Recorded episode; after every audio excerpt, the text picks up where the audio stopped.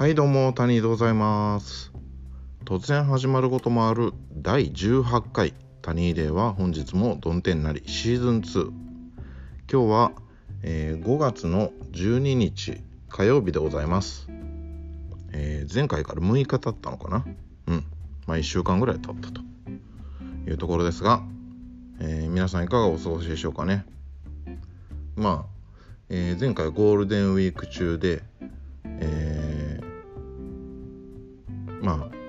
今開けてね、まあ、仕事になったんですけれども、まあ、コロナのせいでねまた在宅勤務テレワークで結局のところ家にいるっていう人多いんじゃないですかね。うん、まあそんな谷の近況はと言いますと、まあ、前回から特に変わっておりません。はい。えー、前回言った通りですね。え4月いっぱいでうつ病をこじらせて会社を辞めましたので、えー、現在無職の身でございます。無職。悲しいですね。この無職という響き。うん。なんかねあれなんですよ。あのー、ちょっとねまあ無職にもなったことですしいろいろと日頃かかっている費用をねあのー、削ろうと思って。ちょっと節約しようと思ってね。とりあえず携帯代を安くしようと思って。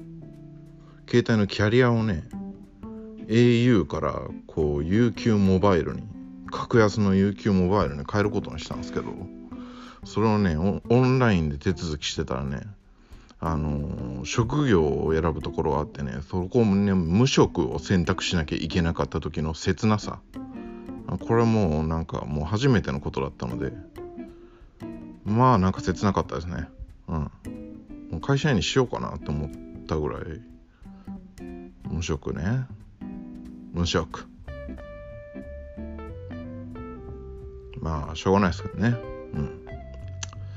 まあそんな感じでえー、まあうつ病の療養というかね。まあ家でゆっくりしながら、前回も言った通り、まあ、障害年金の手続きを、えー、社会保険労務士と一緒に進めてるなというところですね。うん、で今日ねあの医師に渡す診断書が社会保険労務士から送られてきましたんでまあ、それをもって今週の金曜日にですね、えー、病院に行ってきて、えー、診断書を渡して書いてもらえば一応、えー、障害年金の手続きに必要な書類が揃うというところですね。うん、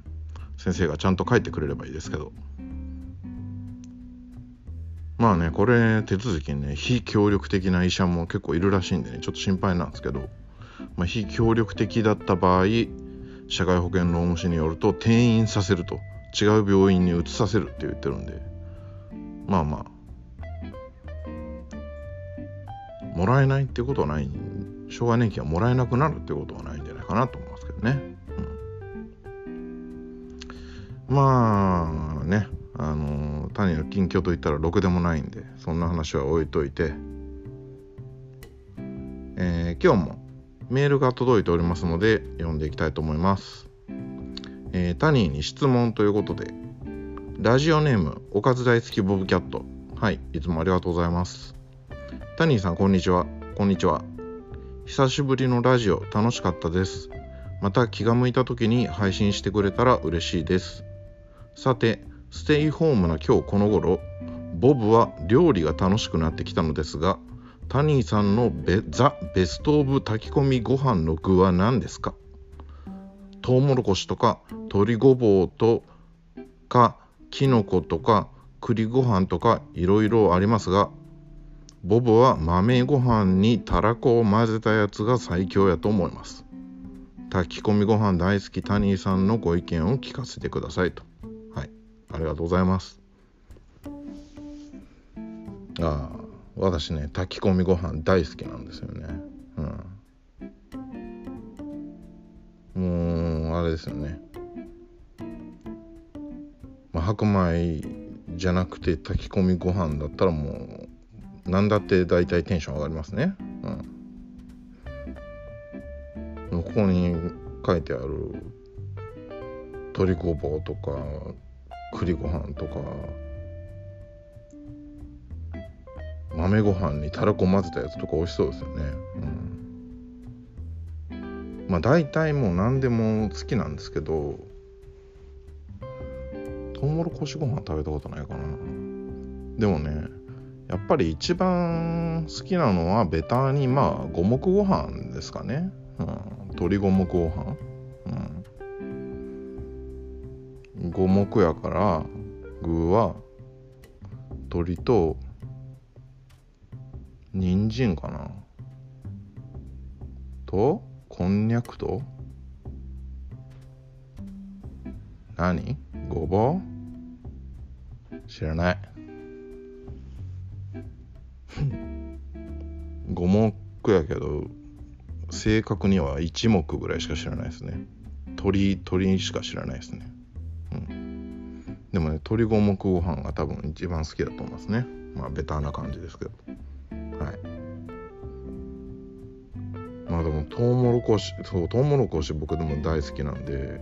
トウモロコシご飯とか食べてみたいですよね、うん、機会があれば。ああ？えー、そんな感じで、えー、今日のメールでしたうんまあ前回ねえっ、ー、と1週間ぐらい前に配信したんですけどえー、メールがねあのまあ予想通り全然届いてないので、え、読むメールがもうありません。はい。ということで、え、聞いてくださってる方、お忙しいと思いますが、またメールを送ってくださると大変嬉しいです。まあ、どんなメールでも構いませんのでね。うん。質問でも、感想でも、何でもいいので送ってやってください。はい。ということでですね、ここで突然ですが、一曲流してみたいと思います。うん。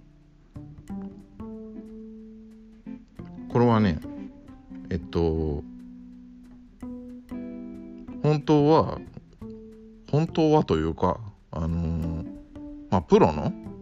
あのー、普通にね、ストリーミングであるような、あの、音源とかは、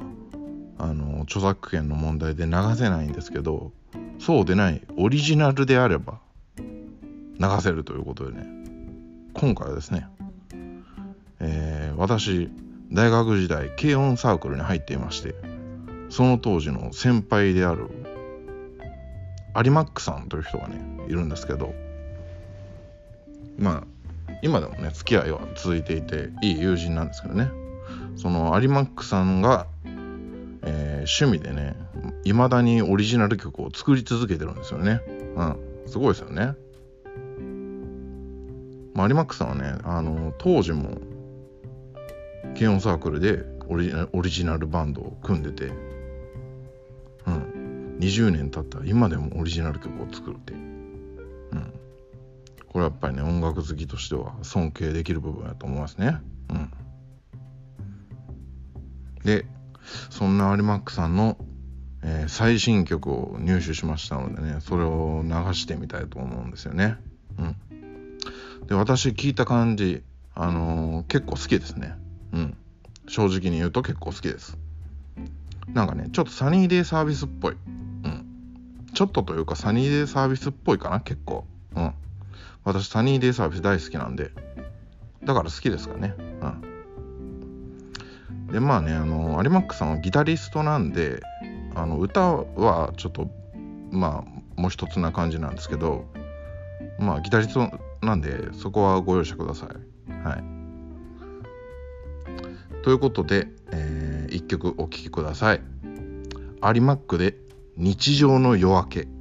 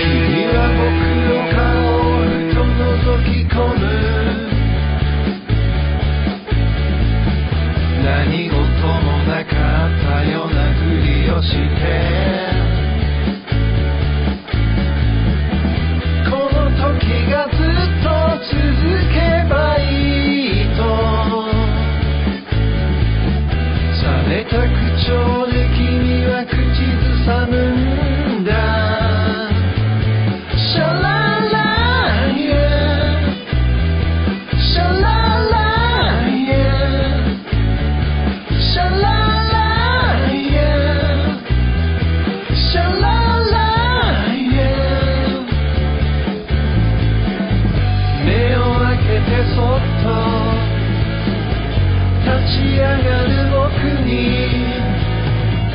強く差し込む黄金の太陽照らし出す君を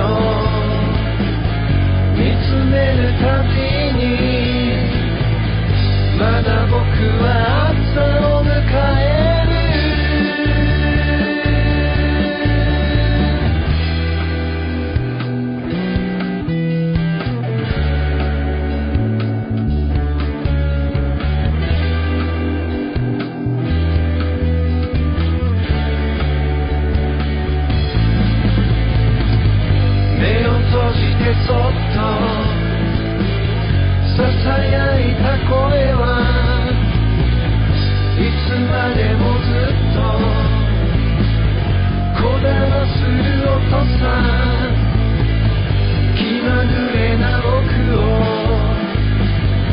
優しく包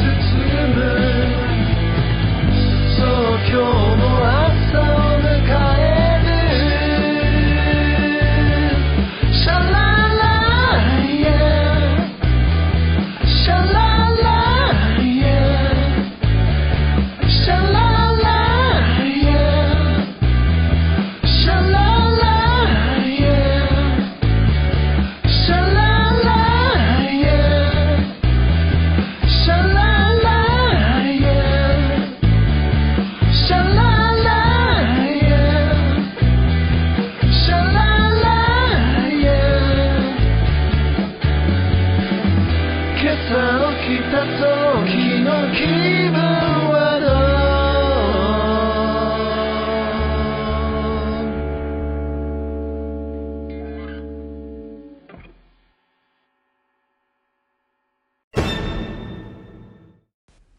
タニーが語るロックの神器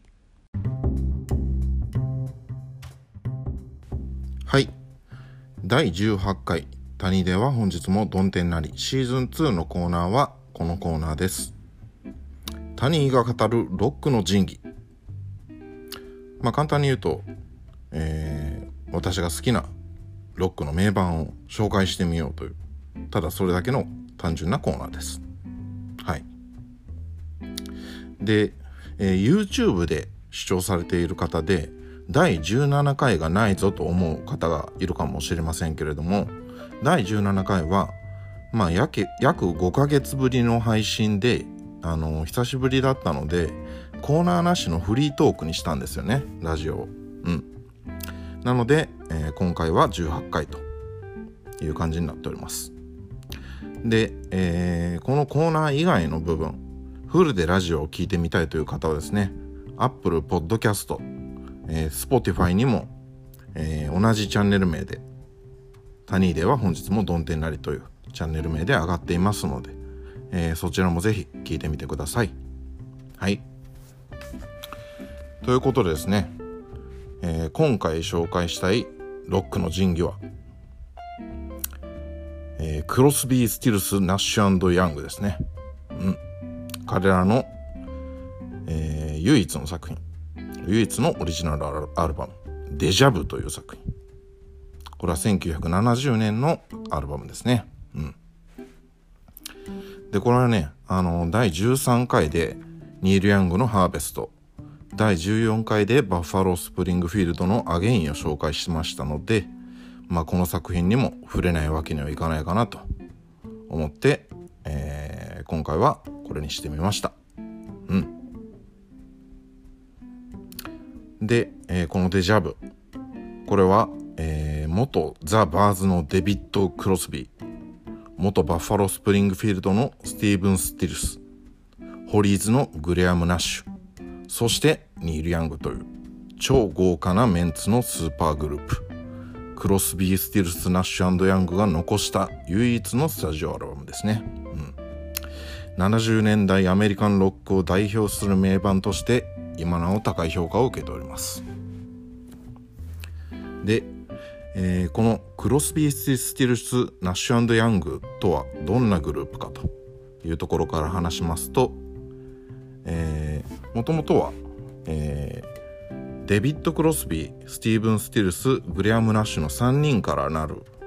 クロスビー・スティルスナッシュというグループがあったんですね。うん、これに、えースティルスの誘いで、えーニール・ヤングが加入したことによって1969年に結成されたグループだと。でこのクロスビー・スティルスナッシュがどんなグループかというともともとは1968年にクロスビーとスティルスがママスパパスのキャス・エリオットの家に遊びに来ていたところにナッシュが合流。で3人で、まあ、遊びですかね、うん、歌ってみたところ素晴らしいハーモニーだったということで意気投合してクロスビー・スティルスナッシュが結成されたとのことです。うん。本当かどうかよく分かりませんけどね。うん、でクロスビー・スティルスナッシュはそのアコースティックサウンドとボーカルハーモニーで評判となってデビューアルバムは大ヒットします。でその後のイーグルスをはじめとするカリフォルニアサウンドのイメージを決定づけたようなところがありますね。うん、でこのクロスビー・スティルスナッシュにえースティルスがバッファロースプリングフィールド時代にも喧嘩が絶えず犬猿の仲だったニール・ヤングをこのグループに誘ったのはライブでのサウンド強化のためと言われてますね。うん、クロスビー・スティルスナッシュではスティルスが一人でいろいろな楽器を演奏してたんですね。うんまあ、ベースとかキーボードとかまあもろもろ。ギターもですけどね、うん、それでまあライブ活動がなかなか難しかったということでまあサウンド強化ということでニール・ヤングを誘ったということですね。うん、でこれが結果的にまあヤングの加入はライブでのサウンド強化のみならずグループに素晴らしい変化を生むことになったと。でこのニール・ヤングという人はねまあ天才なんですよね。うん、まあその才能はこの4人の中でも抜きに出ていると言っていいでしょう。うん、で現在アメリカのロック界で彼に並ぶかそれ以上の存在といったら、まあ、私が思いつく限りはもうボブ・ディランぐらいしかいないんじゃないのかなと思いますね。うん、でヤングは現在までさまざまな音楽にチャレンジしてきていて 失礼で多くのミュージシャンに影響を与えてきたんですけど、まあ、特にニルバーナのカート・コバンパールジャムのエディ・ベーダーソニック・ユースのサースト・ムーアなんかはねまあ有名ですけど特にそういう90年代のオルタナティブ系ロックいわゆるじゃない方のロックに与えた影響は絶大なんですよね。うんまあこうニルバーナとかね、まあ、ダイナソージュニアとかのグランジなんかはもうこのニール・ヤングが始めたというかきっかけになったと言われてますからね。うん、でそれほどやっぱりニール・ヤングの加入っていうのは特別で、まあ、どれどれぐらい特別かっていうとこのクロスビー・スティルス・ナッシュヤングの and の特別感、うん、この and がねもうクロスビー・スティルスナッシュの andと全然意味合いが違うぐらい特別やと思うんですよね。うんまあ、例えば映画の「エクスペンダブルズ」のクレジットで、あのー、最後にいろいろずっと出るじゃないですか。シルベスター・スタローンジェイソン・ステイサムジェット・リーってダラダラっと出るじゃないですか。で最後に and ブルース・ウィリス and アーノルド・アーノルド・シュワルツェネッガーとされるレベルで特別。うん。で、ニール・ヤングはクロスビー・スティルスナッシュのサウンドに緊張感という新しい要素をもたらした。まあ、完璧な演奏コーラスの中に一つ間違えば大きく崩壊してしまうような危うさ緊迫感が加わったような感覚ですかね。うん。彼の加入なくして本作の豊かなサウンドはなかったと言えるんじゃないでしょうか。で続いて、えー、本作「デジャブ」について触れていきたいと思います。でこの「デジャブは」えー、クロスビースティルスナッシュヤングの4人に、えー、ドラマーのダラス・テイラーベーシストのグレッグ・リーブスが加わった6人が、えー、レコーディングの基本編成となっております。そこに、えー、グレートフルデッドのジェリー・ガルシアがペダルスチールで、えー、ラビン・スプーンフルのジョン・セバスチャンがハーモニカで参加しております。うん、で、えー、ここから私が特に好きな曲について触れていきたいと思います。まずは1曲目の「Carry On」アルバムの幕開けを飾るスティルス作の曲ですね。うんまあ、緊張感みなぎるこうパワフルなアコースティックギターのカッティングでスタートして、まあ、リズムが多彩に変化しながらダイナミズムをもたらしていくような演奏ですね。うん、サイケデリックに変化する部分も特徴的だと思います。まあ、ここに絶妙なコーラスが絡んでいって、まあ、冒頭から彼らが作り上げる世界に引きずり込まれるような感じがしますね。うんで演奏がブレイクしてコーラスのみになる部分ではこうそれまでの緊張感から解き放たれるような爽快感があるんですよね。うん、ここがまたなんか気持ちいい。クロスビー・スティルス・ナッシュヤングの魅力が詰まった曲なんですけれども実のところヤングはこの曲には参加しておりません。うん、演奏も大部分がスティルスの独壇場になっております。でこの事実からまあヤングの存在っていうのは大きいんですけれどもグループの要となっているのはスティルスなんだということが分かりますね。うん、スティーブン・スティルスもやはり偉大なミュージシャンであると。うんえー、次に2曲目の「Teach You a Children」という曲。これはグレアム・ナッシュの曲なんですけどナッシュらしいカントリーロックタッチの曲ですね。うん。まあ、個人的にも非常に好きな曲でえっと当時日本だけでね流行った映画「小さな恋のメロディー」っていう映画があったんですけど、まあ、それに起用されて日本でもヒットした曲です。綺麗なコーラスとジェリー・ガルシアのペダルスティールが非常にいい味を出してるなという感じですかね、うん、このガルシアの演奏にね影響を受けた日本のミュージシャンは非常に多くてまあ、小坂忠とかねあのペダルスティールを取り入れたバンドが一気に増えたということですね。うん、それほどジェリー・ガルシアのペダルスティールは素晴らしい。次が、えー、4曲目の「ヘルプレス」。まあ、これはもう名曲ですね。うん、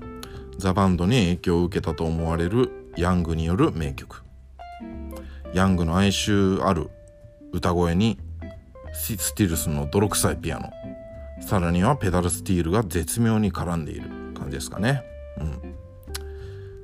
でサビのゴスペルを思わせるコーラスも秀逸です。でこれね曲名とは裏腹に聞くとちょっと救われるような気持ちになる。うん。これ素晴らしい曲だと思いますねヘルプレス。うん次が、えー、5曲目ウッドストック。出ましたね。うん。アルバム随一のキラーチューンです。まあ言うまでもなくこれはジョニー・ミッチェルの曲なんですけどジョニー・ミッチェルがフェスティバルについて書いた曲。同名映画の主題歌にも使われました。まあこれは聞いたことがある方も多いはずですね。うん。まあドライブ感のあるリズムの上で焼けつくようなヤングのギターがうなりまあ4人の個性がぶつかり合うようなコーラスは絶妙なハーモニーを奏でています。うん。この1曲だけでもこのアルバムはアルバムは聴く価値があると言える。まあそれほどこの曲はかっこいい曲だと思いますね。うん。で最後に、えー、10曲目の「Everybody I Love You」えー、スティルスとニールという宿敵同士の共作ですねうんアルバムのラストを飾るにふさわしい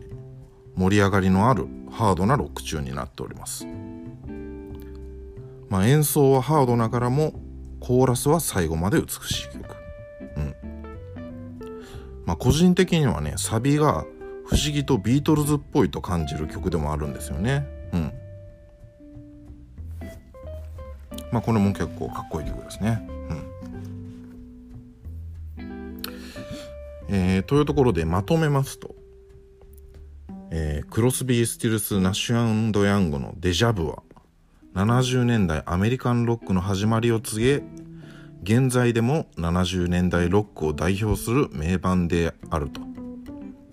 言えますね。うん、でそれは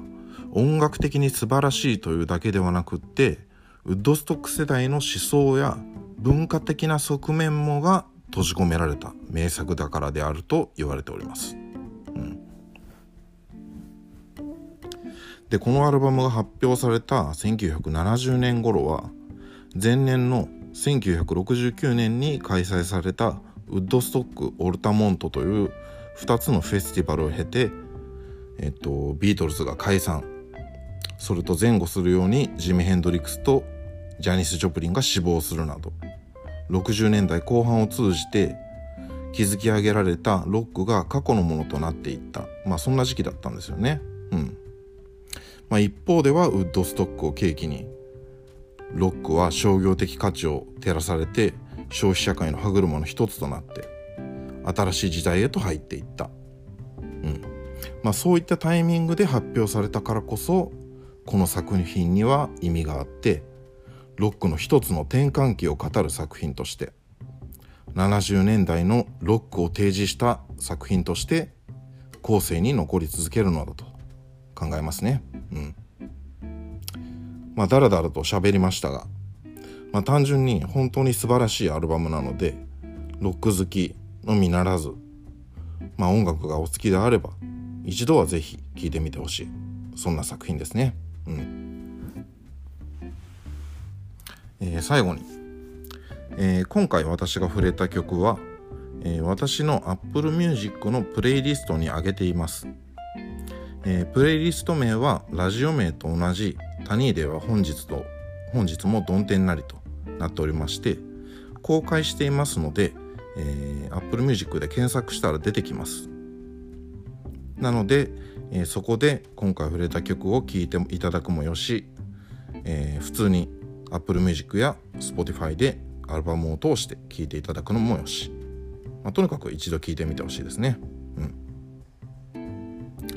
えー、というところで、えー、YouTube で視聴されている方最後までご視聴いただき本当にありがとうございました。はい。ということで、えー、最後にメール募集しております、えー、アドレスはタニーレアットマーク Gmail.com tunnyday アットマーク Gmail.com です。えー、コーナーが今のところ4つありまして1つはタニーのお悩み相談室。これはタニーがお悩み相談に乗るという単純なコーナーです、え2つ目がタニーのカツカツを入れるのカツまあタニーにカツを入れてほしいこと、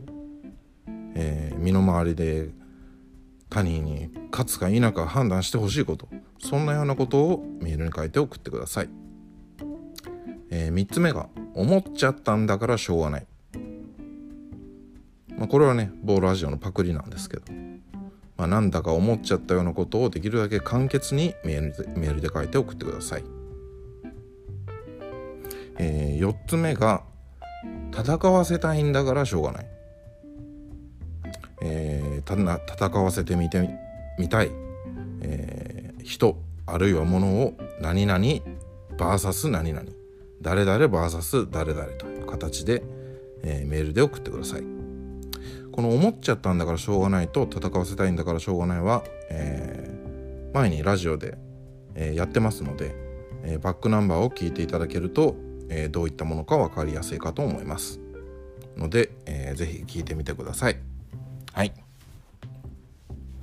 えーその他にも、えー感想メールご意見メール質問メールなどどんなメールでも構い構いませんので送っていただけると大変嬉しいです、えー本当にメールお待ちしておりますのでよろしくお願いいたします。はい。というところでお送りしてきました第18回「谷入れは本日も曇天なり」シーズン2この辺りで失礼したいと思います。ほんじゃまたな。